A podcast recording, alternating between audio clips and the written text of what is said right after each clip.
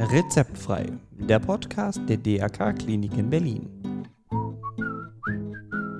Heute die Aufgaben der Urologie.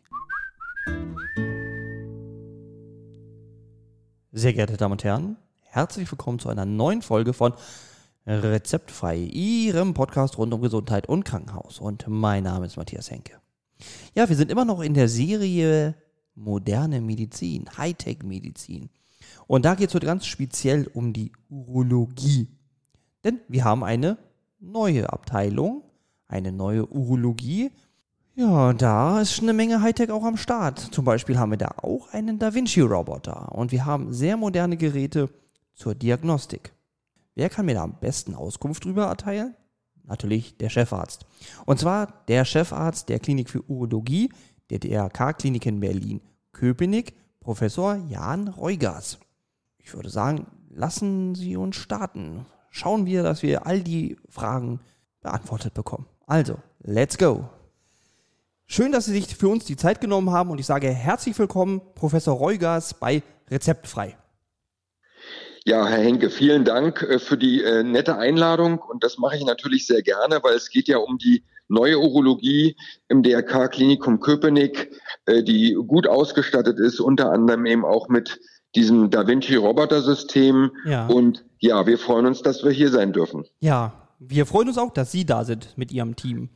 Genau, lassen Sie uns noch mal ein bisschen über Ihre Schwerpunkte reden. Was hat denn die Urologie in Köpenick für Schwerpunkte?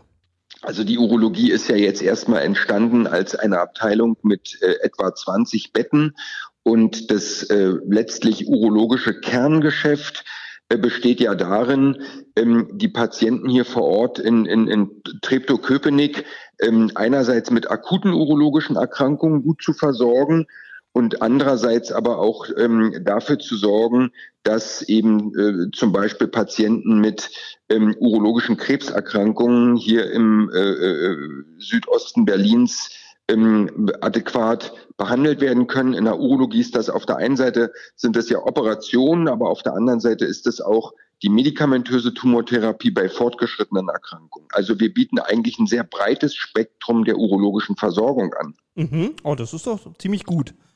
Okay, ähm, wenn Sie schon gesagt haben, onkologisch, also Krebserkrankungen, Prostatakrebs oder was kann ich mir da alles vorstellen drunter? Ja, genau. Ne? Also ähm, bei, bei den urologischen Krebserkrankungen ist ja das, äh, das Prostatakarzinom in Deutschland führend. Viele Männer erkranken daran. Mhm. Äh, Prostatakrebs muss man gar nicht immer unbedingt behandeln. Ah. Äh, wichtig ist, dass man aber die Erkrankung möglichst erkennt. Also es gibt durchaus auch äh, die Situation, dass Patienten mit einer Prostatakrebserkrankung einfach nur überwacht werden. Ja. Aber was eben äh, immer wirklich unschön ist, wenn die Erkrankung eben nicht erkannt wird und dann letztlich fortschreitet und äh, dann äh, uns Behandlern äh, die Hände einfach gebunden sind, weil die Erkrankung ist schon viel zu weit. Ja. Für diese Situation die Krebserkrankung frühzeitig zu erkennen durch eine Biopsie, haben wir hier auch ein ganz modernes äh, Gerät äh, bekommen, mhm. das nämlich ähm, bei einem Patienten, wenn der PSA-Wert erhöht ist und ein MRT der Prostata gemacht wird, zum Beispiel um Tumorareale oder tumorverdächtige Areale zu diagnostizieren, dann können wir hier ähm, so eine Fusion von einem MRT-Bild, Magnetresonanztomographie und Ultraschallbild äh, ähm, äh, äh, machen und dann da eben gezielt eine Biopsie durchführen. Ähm, da haben wir einen meiner Kollegen, der ist da Experte, der hat das, äh, diese Technik mitgebracht und wir haben eins der modernsten, die sogenannten Biopsiegeräte hier jetzt auch am Standort Köpenick. Ach, das hört sich ja auch schon mal spannend an. Absolut, weil damit stehen wir äh, einfach auch äh, sozusagen äh, ganz im Einklang mit dem, was man heutzutage unter einer modernen, modernsten urologischen Diagnostik versteht. Und das hat das DRK Klinikum Köpenick gemacht, beziehungsweise überhaupt die DRK-Kliniken. Sie haben uns hier eben mit wirklich dieser tollen Technik versorgt. Ja, das ist doch super. Ähm, wenn wir schon bei dem Prostata sind, Krebs, wenn man es operieren muss, wie sieht so eine OP aus? Kommt da vielleicht sogar Da Vinci schon ins Spiel?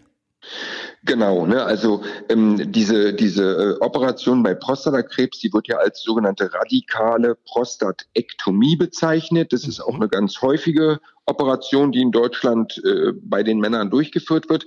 Ziel ist ja da in aller Regel auch immer die Heilung des Patienten. Mhm. Und ähm, früher hat man diese Operation durchweg offen, chirurgisch äh, durchgeführt.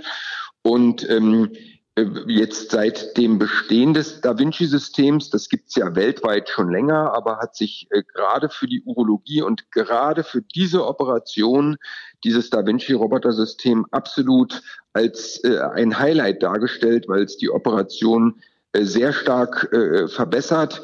Ähm, die, die Visualisierung, also die, die, das Darstellen anatomischer äh, äh Schichten äh, äh, funktioniert extrem gut. Und da ist es ja so, dass der Operateur gar nicht direkt am Patienten äh, sitzt mhm. ähm, oder steht, sondern eben in so einer eigenen Konsole und dann mhm. minimalinvasiv ähm, äh, dort dann am Patienten die Roboterarme bewegt. Das heißt, äh, sozusagen umgesetzt. Der Roboter ist, ersetzt nicht den Operateur, mhm. aber der äh, Roboter macht die Arbeit des Operateurs deutlich präziser und bringt sie auf ein technisch absolutes äh, hohes Niveau. Ah, okay, also sozusagen eine Verlängerung von Ihnen, vom Chirurgen sozusagen. Genau, wenn man so will. Ne? Ja. Und ähm, das, da gibt es auch zum Beispiel diesen äh, ganz äh, netten Effekt, wenn mal wirklich einem Chirurgen die Hand zittern sollte, so ein bisschen, ja. ähm, was man ja auch oft so als Tremor wird das bezeichnet. Ja. Dieses Gerät, der Da Vinci-Roboter, der filtert das halt raus. Ne? Und dann äh, ist das Instrument im Körper des Patienten, hat eben dieses Zittern nicht ja. äh, durch diesen Tremorfilter. Und das sind eben so äh, technische Details, die, ähm, die ähm, äh, extrem dafür sorgen, dass diese Operation ähm, geradezu ein Paradebeispiel dafür ist, wie man die operativen Techniken positiv für den Patienten weiterentwickeln kann. Mhm. Also kann ich mit dem Roboter praktisch viel exakter arbeiten, weil sowas nicht. Genau. Ja. Also man kann äh, exakter arbeiten, man hat eben eine bessere Sicht und man hat extrem gut ausgerichtete Instrumente, die ganz, ganz fein eben in der Lage sind, da anatomisch zum Beispiel Präparationen von wichtigen Gewebestrukturen zu machen, Schließmuskel zum Beispiel mhm. und äh, solche Dinge. Und das ist schon wirklich, ähm, das haben wir hier in Köpenick, das Gerät, das ist in Funktion, also wir operieren ja damit mhm. faktisch jeden Tag und ähm, es bestätigt auch sich hier vor Ort äh, die Überlegenheit dieses Systems im Vergleich zur offenen Operation oder mhm. auch zu normalen minimalinvasiven äh, Prostata-Operationen, die man dies Jahr auch noch gibt. Ja, okay. Ist man denn im OP denn ganz alleine mit dem Roboter? Da steht da wenigstens noch ein Anästhesist oder, oder? Nee, nee, also äh, äh, Herr Henke, klar, das ist immer ein Team, ne? Und ja. und ähm, also der Roboter ist halt ein Teil des Teams, der halt nicht lebt, ja. aber es sind natürlich auch noch äh, Kollegen dabei. Da ist auf der einen Seite natürlich der Anästhesist, die Operationen sind ja immer in Vollnarkose und auch die Anästhesieschwester, ohne die geht gar nichts. Mhm. Dann hat man als Operateur ähm, auch immer äh, ähm, eine äh, assistierende Schwester, die auch ganz wichtig ist. Die muss auch extra für diese Arbeit an diesem Da Vinci-System äh, ausgebildet sein und auch eine mhm. entsprechende, ja, ich sag mal so kleine Prüfung dafür absolvieren. Mhm. Und diese Schwester, die ja auch dann steril mit am OP-Tisch steht, wird unterstützt noch durch eine sogenannte Springer-Schwester, die also auch bestimmte Instrumente mal anreichen muss. Auch die äh, Springer-Schwester ist ausgebildet. Und dann äh, haben wir am Ende auch noch ähm, äh, einen Assistenzkollegen, äh, also einen ärztlichen Kollegen. Mhm der dann direkt auch steril am Patienten sich befindet und eben dem Operateur der ja an dieser Konsole sitzt, mhm. ähm, ähm, ja, vergleichbar fast so äh, mit einer Spielkonsole, ähm, aber der dann eben nicht direkt am äh, Patienten arbeitet, aber der Assistent dann des Operateurs, der ist direkt, steht direkt am, am Patienten steril eingewaschen und äh, assistiert dann halt den Eingriff. Ja, okay, das hört sich ja doch gut an, dass man in guten Händen sozusagen. Ja, kann man auf jeden Fall sagen. Also nach wie vor ist entscheidend auch für den Erfolg einer Operation, ob das mit einem Da Vinci oder ohne Da Vinci ist, mhm. ist letzten Endes aber eben auch wirklich die, die Zusammenarbeit, das Zusammenspiel dieses Teams ähm, wirklich vom Anfang bis zum Ende der Operation. Und da bin ich total froh, dass wir das hier äh, auch in Köpenick mit dem Da Vinci-System jetzt schon innerhalb der letzten vier Wochen mhm. ähm, sehr gut etablieren konnten. Und auch man merkt sozusagen, dass äh, alle Mitarbeiter sich freuen, dann da auch äh, im Saal mit diesem System am Patienten arbeiten zu können. Okay, ja, das hört also eine sehr positive Stimmung. Hört sich super an. Ja. Sehr, sehr, sehr schön. Was machen Sie noch außer Prostata? Was macht die Urologie in Köpenick noch? Ja, also wir operieren also neben der neben der, den Prostata-Operationen bei Prostatakrebs haben wir natürlich noch andere Krebsoperationen, die wir mhm. durchführen. Okay. Das sind vor, vor allem noch Operationen an der Niere. Da sind wir sicherlich auch als äh, Kollegenschaft ähm, die wir hier urologisch sind, ähm, mit einer gewissen Expertise, auch deutschlandweit, glaube ich, kann man das sagen, ausgestattet. Also wir haben das auch schon im Vorfeld sehr häufig gemacht. Also haben wir sehr viele Nierenoperationen, aber eben auch Patienten zum Beispiel mit Blasenkrebs, wo eben zum Beispiel auch wirklich die ganze Harnblase entfernt werden muss mhm. und dann auch eine Harnableitung durchgeführt werden muss. Das ist auch ein Eingriff, den wir häufig durchführen. Aber das sind ja nur die Krebseingriffe. Die ja. Urologie lebt in, äh, zu ganz, ganz großen Anteilen auch von dem Thema, was man so als Endourologie bezeichnet, wo also gar nicht eine offene oder eben minimalinvasive große Operation an Bauchorganen stattfindet, sondern wo man durch die Harnröhre operiert. Mhm. Sowohl bei Frauen wie auch bei Männern. Und da haben wir hier bei uns ähm, die Oberärztin ins B, ähm, äh, äh, Frau Schwarz und den äh, mhm. Profi, den Oberarzt äh, Tom Fischer, die also bei uns äh, im Augenblick dieses Thema der Endourologie vorrangig operativ betreuen. Und darunter versteht man zum Beispiel auch die gutartige Prostatavergrößerung, wo man dann durch die Harnröhre diese gutartige Prostatavergrößerung operiert, also praktisch Prostatagewebe entfernt. Mhm. Und auch hier haben wir die modernsten Techniken äh, in Köpenick. Das ist auf der einen Seite die sogenannte bipolare Resektionstechnik. Mhm. Das ist jetzt im Detail vielleicht etwas schwer zu erklären, aber so ein ganz äh, äh, High Standard sozusagen äh, äh, ähm, Operationskonzept, äh, äh, was dem klassischen Hobeln aber noch an der Prostata so ein bisschen nachzuempfinden ist. Okay. Und, aber die andere Methode, die ist auch äh, extrem äh, en vogue zurzeit, das ist diese Laserbehandlung der Prostata, die man als HOLEP bezeichnet. Mhm. HOLEP steht für Holmium Laser Enukleation der Prostata. Und auch so ein HOLEP-Gerät, so einen hochwertigen Laser haben wir hier in Köpenick und können damit eben viele alte ähm, Herren, die Prostata-Probleme haben, mit der Lasertherapie behandeln. Das ist ja wirklich Hightech-Medizin. Äh, genau, ja. diesen Laser, den nehmen wir alle äh, auch noch für andere Sachen, zum Beispiel für die gesamte äh, äh, Therapie des Harnsteinleidens. Also Urologen, ja. auch wieder ein großer Punkt. Urologen sind ja sozusagen dann auch die ärztlichen Ansprechpartner für die Patienten, die eben zum Beispiel einen Nierenstein oder einen Harnleiterstein haben und dann akut vielleicht auch mit Narkolik in die Rettungsstelle kommen ja. oder blutigen Urin äh, bis hin zu Fieber und, und, und Nierenentzündung kann das ja gehen. Und äh, auch da bieten wir ein, ein, wirklich ein breites Behandlungsspektrum mit allen äh, verschiedenen Facetten der der Steinbehandlung sozusagen an. Und dazu zählt aber eben auch dieser Holmiumlaser, weil man mit dem ähm, diese Steine praktisch so zu Staub aufarbeiten kann. Und das mhm. ist auch so eine Sache, die wir äh, fast jeden Tag hier machen, dass wir Patienten eben mit urologischen Steinerkrankungen mhm entsprechend versorgen. Geht man denn da auch durch die Harnröhre rein? Oder? Da geht man, ja, Henke, genau, da geht man auch durch die Harnröhre, sowohl bei Frauen als auch bei Männern. Und dann gibt's praktisch ganz feine Geräte, mit denen man den Harnleiter spiegeln kann. Also so ähnlich mhm. letzten Endes wie bei einer Magenspiegelung, ja. einer Gastroskopie, gibt es sowas eben auch für den Harnleiter. Das nennt sich dann Ureteroskopie. Der Ureter ist der Harnleiter. Mhm. Und dann hat man wirklich ein ganz feines, oft auch flexibles, also bewegliches Instrument mit einer hochauflösenden Kamera an der Spitze und eben einer Laserfaser. Und dann kann man mit diesem Instrument in den Harnleiter hinauf äh, bis in die Niere, wenn man muss, und kann dann eben in der Niere zum Beispiel, wenn dort sich ein Stein befindet, kann man den ähm, dann äh, mit dem Lasergerät aufarbeiten und mhm. den ja letztlich zerstäuben. Das ist ja spannend. Aber ja. man, man, wird hoffentlich betäubt, oder? Also das ja, ja, da hat man bei solchen Eingriffen äh, wird man betäubt. An. Genau. Nee, da hat man da, da kriegt man eine Vollnarkose, ne? okay. ne? In, äh, in aller Regel, genau. Beruhigt mich. Ja, nee, nee. Okay. Das muss so sein. Ja. Mhm. Aber das ist ja spannend, was man wirklich alles machen kann. Das äh, ja, beeindruckt mich. Ähm, ja, was machen, machen Sie noch sonst? Also ein, ein weiterer Teil operativen Tätigkeit ist die Behandlung von diesen oberflächlichen Blasentumoren. Ja, ah, okay. Äh, das ist gar keine so seltene Erkrankung. Das sind letzten Endes auch ja so ja Krebserkrankungen der Harnblase. Mhm. Und auch hier arbeitet man halt ähm, durch die Harnröhre hindurch, um diese äh, Tumoren, die der Patient in der Blase hat, dann entsprechend abzutragen.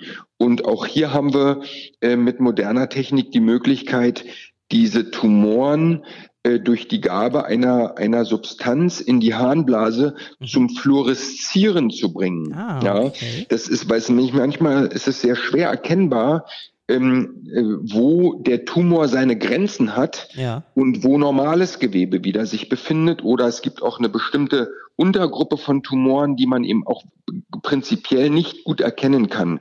Und mit dieser Technik, dieser Fluoreszenzdetektion ist es äh, deutlich einfacher. Und ähm, auch diese Technik haben wir halt hier und äh, gehört zu, uns, zu, zu diesem endourologischen Repertoire dazu mhm. und äh, bieten wir bei sehr, sehr vielen Patienten an. Ja. Okay. Weiteres Feld der, der operativen Tätigkeit ist einfach die, die allgemeine urologische operative äh, äh, Aktivität. Also wenn zum Beispiel ähm, ein Mann eine Vorhautverengung hat, dann mhm. äh, äh, muss die auch manchmal operativ behandelt werden. Ja. Oder ein Wasserbruch am Hoden muss operativ behandelt werden. Oder auch ein Krampfaderbruch bei jüngeren Männern mhm. gibt sowas am Hoden, was man dann eben operativ behandelt. Also so, das rundet praktisch dann unser, unser äh, operatives Spektrum äh, letztlich ab. Also eigentlich so das gesamte Repertoire der Urologie. Genau, also weitestgehend. Ne? Ja. Es gibt so ein paar kleine Ausnahmebereiche, zum Beispiel, was wir hier nicht machen, eine Nierentransplantation. Ja. Naja, aber das ist auch völlig normal, weil das machen dann die universitären Einrichtungen ja, sowieso. Ja. Das machen ja nur ganz wenige äh, äh, urologische Kliniken. Aber ansonsten haben wir ein sehr breites Spektrum. Genau. Ja. Sie hatten vorhin gesagt, bei Blasenkrebs, dass man die Blase entfernt. Ähm, braucht man die nicht? Ja, na klar. Ne? Also grundsätzlich äh, haben Sie natürlich völlig recht, Herr Henke. Die Harnblase ist ja ein ganz wichtiges Organ und ähm, das Problem ist halt, dass es eine äh, Gruppe von, von Tumoren in der Harnblase gibt, mhm. die ähm, aber eben wirklich sehr aggressiv sind und äh, praktisch in die Blasenwand hineinwachsen. Und die sind dann eigentlich, die sind potenziell lebensbedrohlich. Und wenn ah. so ein Tumor vorliegt, dann besteht einfach die Therapie bei vielen Patienten, nicht bei allen, aber bei vielen Patienten darin, dass man eben die Harnblase entfernen muss operativ. Mhm. Bei den Männern wird auch dann immer noch die Vorsteherdrüse, die Prostata entfernt. Mhm. Das sind das sind schon wirklich sehr große urologische Eingriffe, weil man muss dann ja auch ähm, äh, sich darum kümmern, wie der Urin von den Nieren aus dem Körper wieder herausgeleitet wird. Genau, das ja. wäre jetzt meine Frage. Was passiert da? Ja, ja, genau. Nee, Herr Henke, haben Sie genau richtig äh, gefragt sozusagen. Also man nennt das Harnableitung. Ja. Ne? Und ähm, die Harnableitung hat zwei ganz grundlegende Formen, die wir auch hier operativ beide anbieten. Das eine ist, dass man wirklich ähm, die Harnleiter mit einem kleinen äh, Segment vom Dünndarm verbindet und das dann äh, nach außen über die Haut auf der rechten Bauchseite in Höhe des Nabels als ein sogenanntes Stoma herausleitet. Kennen viele Menschen von der Darmchirurgie, ja, bei Darmkrebs zum Beispiel, genau, künstlicher Darmausgang. Ja. Ne? Und sowas müssen Sie sich vorstellen, gibt es eben auch für Urin, ah. äh, wo dann eben praktisch ja die Harnblase nicht mehr da ist und der Urin eben in einen Beutel läuft, der an der, an der Bauchwand befestigt ist. Ah, okay. Das ist in Deutschland sogar die häufigere Form der Harnableitungen, mhm. wenn man so eine, eine große Operation durchführt, wie diese Harnblasenentfernung. Die andere Form ist, dass man an der Stelle, wo sich die alte Harnblase befunden hat, mhm. eine Harnblase neu konfiguriert aus Darmanteilen, ah. Dünndarmanteilen. Und das nennt man dann eine Neoblase, also eine neue Blase sozusagen. Ja. Und äh, wenn die aus dem aus einem Darmabschnitt besteht, ähm, der als Ilium bezeichnet wird, dann ist das so eine Ilium-Neoblase. Das hat für den Patienten den Vorteil, dass er ähm, seine eigentliche eigene Blase natürlich äh, dann nicht mehr hat, aber an der Stelle eben ähm, diese Neoblase sich befindet und man eben doch ähm, ganz normal auf die Toilette gehen kann. Ne? Aha. Und für die, genau, für die Lebensqualität ist das einfach ein wichtiger, wichtiger Punkt. Und ja. äh, das macht man überwiegend bei Männern. Aber äh, wenn die Männer soweit fit sind und eben äh, auch äh, sonst gesund und auch nicht zu alt, dann ist so eine Neoblase auch eine gute Option, einfach um die Lebensqualität nach so einer großen OP ähm, wieder auf ein gutes Niveau zu kriegen. Und das funktioniert auch. Oh ja, ah, das hört sich doch ganz gut an. Ja. Ja. Und das macht man mehr bei Männern, bei Frauen jetzt nicht so? Ja, bei Frauen ist immer der Punkt, damit bei den Frauen ist es so, da müssen die Frauen wirklich in einem exzellenten Zustand auch sein, weil bei Frauen ist ja ähm, auch die Harnröhre deutlich kürzer als beim Mann. Ja. Und ein Problem dieser Neoblasen ist, ähm, dass man äh, natürlich eine Inkontinenz, also dass ungewollte Urinverlust besteht. Ja. Das will man vermeiden, aber dieses Risiko ist eben äh, dort höher, so dass man äh, die Frauen wirklich gut sondieren muss gut im Vorfeld sozusagen äh, sich anschauen muss, ob sie geeignet sind für so eine Neoblase. Bei Frauen ist eine Alternative, dass man eine auch wieder Neoblase macht, mhm. die man aber dann nicht über die natürliche Harnröhre ausleitet, sondern ähm, die man äh, zum Nabel hin ausleitet, mhm. ähm, wo man dann als Frau sich immer äh, am Tag mit einem Katheter über den Nabel katheterisieren muss, dann die Neoblase sozusagen äh, den Katheter einliegend hat und dann so der Urin abgelassen wird. Ja. Mhm. Aber das äh, klingt jetzt kompliziert, ist es auch ein bisschen, aber das wäre ist auch so ein Verfahren, was man extra für vorrangig für Frauen entwickelt hat, ähm, wenn sie eben unbedingt äh, äh, eine kontinente Harnableitung haben wollen. Ah, so ein Urostoma an der rechten Bauchseite, da läuft ja immer der Urin raus. Ja. Aber wenn man so eine Neoblase hat, dann äh, ist das eben nicht so. Und man äh, kann gezielt diesen Prozess der Entleerung sozusagen steuern, entweder über den natürlichen Weg oder eben dann mit einer Katheterisierung. Hat man denn trotzdem noch das Gefühl, dass man auf Toilette muss, oder? Na, nicht so richtig. Also ja. diese Neoblase ersetzt natürlich nicht die Sensibilität, die unsere eigene Blase hat. Und ähm, demzufolge hat äh, man als Patient meistens nur so ein unspezifisches Druckgefühl, wenn die Neoblase sich füllt und die Patienten müssen auch lernen, damit umzugehen und eben auch zum Beispiel dann nach der Uhr auf die Toilette gehen, damit die Blase sich nicht überfüllt. Das ist auch so ein ganz wesentlicher Punkt, den man im Vorfeld besprechen muss. Mhm. Geht es denn auch ähm, zurück auf die Nieren, also wenn das dann wirklich zu voll ist? Also können da durch die. Genau, das ist auch so eine Gefahr dabei, muss man auch deshalb mal gucken, ja. dass äh, praktisch da kein Rückstau sich entwickelt, der bis in die Nieren hochgeht.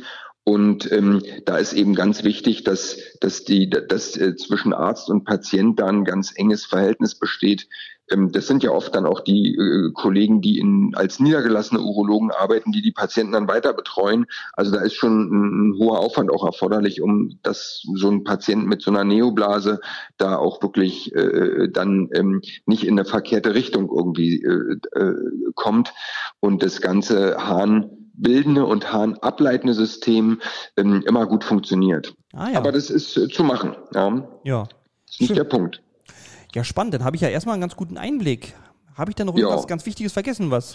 Naja, wir haben noch ein Feld, was wir natürlich auch hier in, in Köpenick äh, zusammen mit dem Onkologischen Zentrum äh, äh, äh weiterentwickeln wollen. Mhm. Das ist sozusagen äh, zusammen interdisziplinär äh, mit den auch Onkologen die äh, Betreuung und Behandlung von Patienten mit fortgeschrittenen urologischen Krebserkrankungen. Also äh, mhm. praktisch so diese, was man so als medikamentöse Tumortherapie im fortgeschrittenen Stadium bezeichnet. Da ist es so, dass es äh, gerade auch in der Urologie in den letzten Jahren eine extreme Entwicklung gegeben hat, mhm. ähm, die ähm, ja zur zu, Zulassung von neuen Medikamenten geführt hat, insbesondere bei den Erkrankungen ähm, fortgeschrittener Nierenkrebs, fortgeschrittener Prostatakrebs und fortgeschrittener Harnblasenkrebs. Mhm. Und auch da äh, haben wir hier, glaube ich, eine hohe Expertise und haben so auch ein äh, Team äh, ähm, gegründet für die sogenannte ambulante spezialfachärztliche Versorgung mhm. hier am Standort gemeinsam ja. mit niedergelassenen Urologen und auch mit dem ähm, mit den mit dem OZB, also dem Onkologischen Zentrum Berlins. Ja. Und ähm, da äh, sind wir bemüht, dass wir eben auch sozusagen die onkologische Behandlung der Patienten heimatnah oder wohnortnah, wie man ja auch sagt, ähm, da äh, garantieren können. Das ist sicherlich auch hier in Köpenick noch ein Punkt, wo einfach ein Bedarf besteht, wo ja. das ausbaufähig ist und wo wir froh sind, wenn wir hier eben auch eine gewisse Expertise an den Standort hier bringen können. Ja, auch das ist natürlich gut. Das ist eine gute Versorgung auch für die DRK-Kliniken Köpenick. Genau.